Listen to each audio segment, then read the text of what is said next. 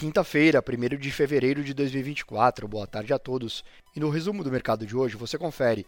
O Ibovespa encerrou em alta de 0,57% na máxima do dia, fechando aos 128.481 pontos. O IPCS, calculado pela FGV, veio abaixo da mediana e perto do piso de 0,6% das projeções. Como outros destaques, as ações da 3R Petróleo caíram 2,45%, acompanhando o preço do barril de petróleo no mercado internacional.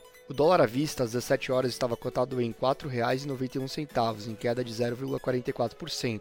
Indo para o exterior, as bolsas da Ásia fecharam sem direção única, após Fed afirmar que não pretende iniciar cortes tão cedo. O Xangai Composto caiu 0,64%. O índice Nikkei também mostrou desempenho negativo hoje, com queda de 0,76%. As bolsas europeias fecharam em queda, digerindo dados internos de decisão de juros na Inglaterra e nos Estados Unidos. Hoje foi divulgado o CPI preliminar de janeiro da zona do euro, que veio levemente acima da previsão, tanto para o índice cheio como para o núcleo, porém mostra desaceleração quando comparado a dezembro. A taxa de desemprego na zona do euro se mantém em 6,4% em dezembro, como previsto. O índice de gerentes de compras industrial da zona do euro subiu de 44,4 em dezembro para 46,6 em janeiro, atingindo o maior nível em 10 meses, porém se mantendo ainda em terreno considerado retração. Na Inglaterra, o Banco Central manteve as taxas de juros em 5,25%.